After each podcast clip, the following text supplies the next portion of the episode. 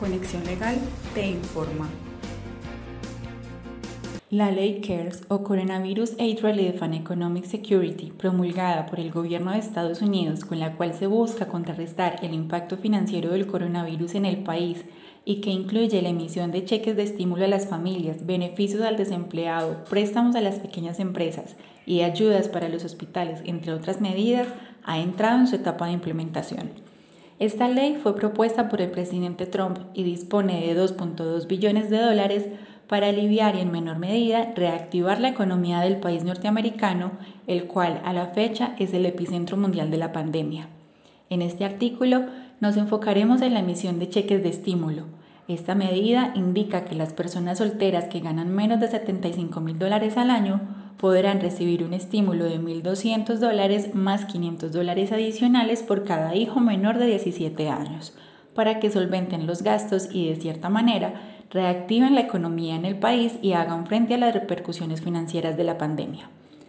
En el caso de las parejas que realizaron una declaración de impuestos conjunta, recibirán el valor de 2.400 dólares de acuerdo con una declaración de impuestos de máximo 150.000 dólares anuales.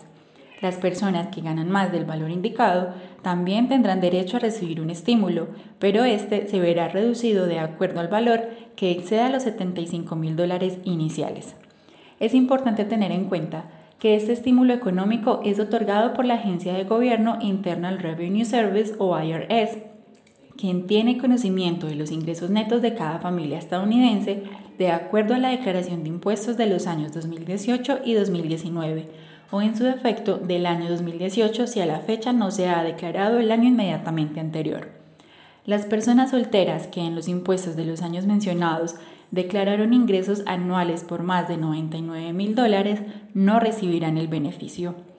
Algunos de los requisitos para recibir este estímulo son haber declarado los impuestos de los años 2018 y 2019 como fue indicado, tener un número de seguridad social y ser ciudadano estadounidense por nacimiento o naturalización, ser residente permanente o condicional, integrante del programa DACA, una persona en estado de protección temporal o beneficiario de asilo en el país.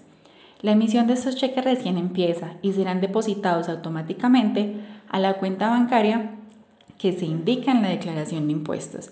En caso de no haber indicado un número de cuenta en su declaración, el estímulo será emitido en un cheque impreso. Desafortunadamente, el recibo del mismo puede tardar hasta cinco meses debido a otras medidas adoptadas relacionadas con el coronavirus. El IRS ha dispuesto en la página www.irs.gov un enlace en el que se podrán ingresar datos adicionales relacionados con el pago del estímulo, incluida la cuenta bancaria en la que se desea recibir el depósito. También es importante aclarar que este beneficio no constituye un regalo de la agencia gubernamental, sino un reembolso de los impuestos declarados y aunque se espera que 9 de cada 10 familias sean cobijadas con el beneficio, algunas otras personas no, no lo recibirán. Las familias mixtas, los dependientes o las personas que han declarado impuestos con formularios diferentes no serán beneficiarios de este estímulo económico. A pesar de la implementación de la ley de carga pública desde el pasado 24 de febrero, recibir el estímulo económico no afectará los procesos migratorios, ya que la USCIS no considerará las pruebas, el tratamiento ni el cuidado preventivo relacionado con el coronavirus como asistencia social. En Conexión Local contamos con profesionales especializados en cada área del derecho, quienes podrán analizar su caso de manera telefónica y guiarle en el paso a paso para acceder a los beneficios a los que tiene derecho. Llámenos al 1-800-201-1220 y reciba asesoría gratuita. Nosotros hablamos español. También puede seguirnos en redes sociales para enterarse de nuestras noticias.